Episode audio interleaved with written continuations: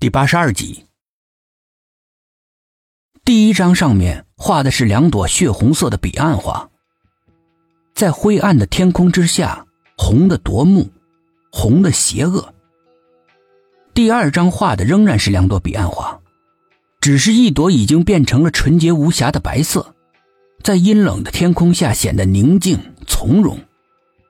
第三幅是一朵白莲花，静静的开在幽冥地府的鬼门关前。一群鬼怪正在鬼门关后面蠢蠢欲动，但是又十分畏惧那朵白莲花。第四章，是一个年轻的男子把一个小小的清明从一台砚台里面救了起来。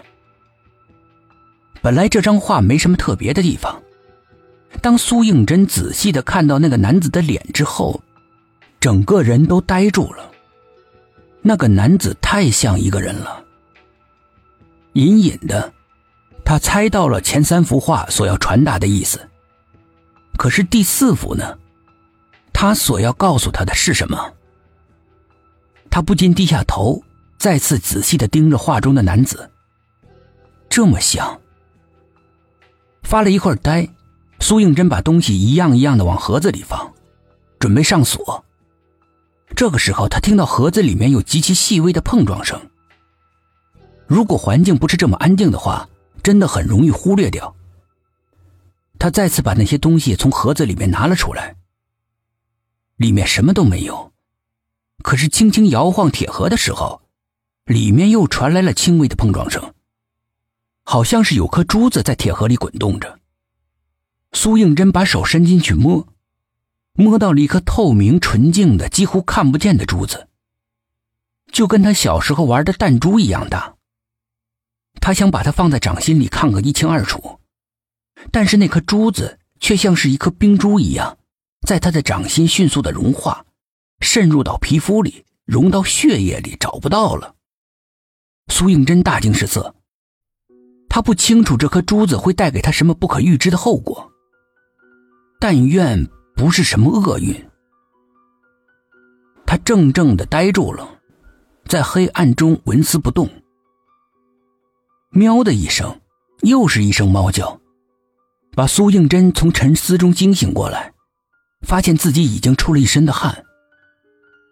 转过苍白无色的脸，他惊恐的看到，窗玻璃上紧紧的贴着一张猫脸，在黑沉沉的夜色里显得模模糊糊的，唯独那双绿油油的眼睛，直直的、冷冷的盯着他。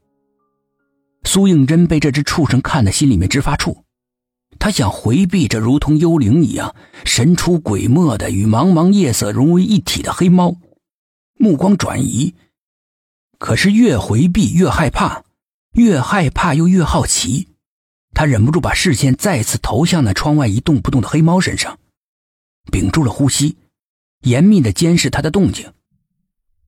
黑猫无声无息的，像是一个哑谜。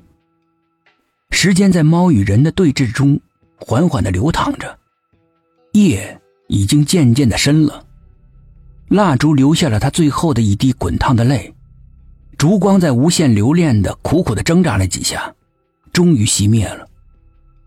整个房间立刻被无边无际的黑暗牢牢的掌控。苏应真下意识的回头看蜡烛，黑猫趁这次机会逃之夭夭了。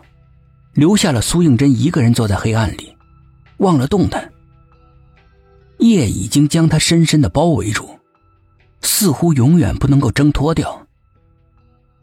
那就这样吧，不要挣脱了。苏应真在黑暗中独自思索，那只黑猫三番几次的出现，绝对不是偶然的。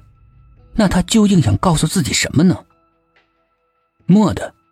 苏应真想到了那根断指，他猛地冲到了门外，却陡然的发现，那只黑猫并没有逃走，而是在不远处等着他，似乎料到他会追出来一样。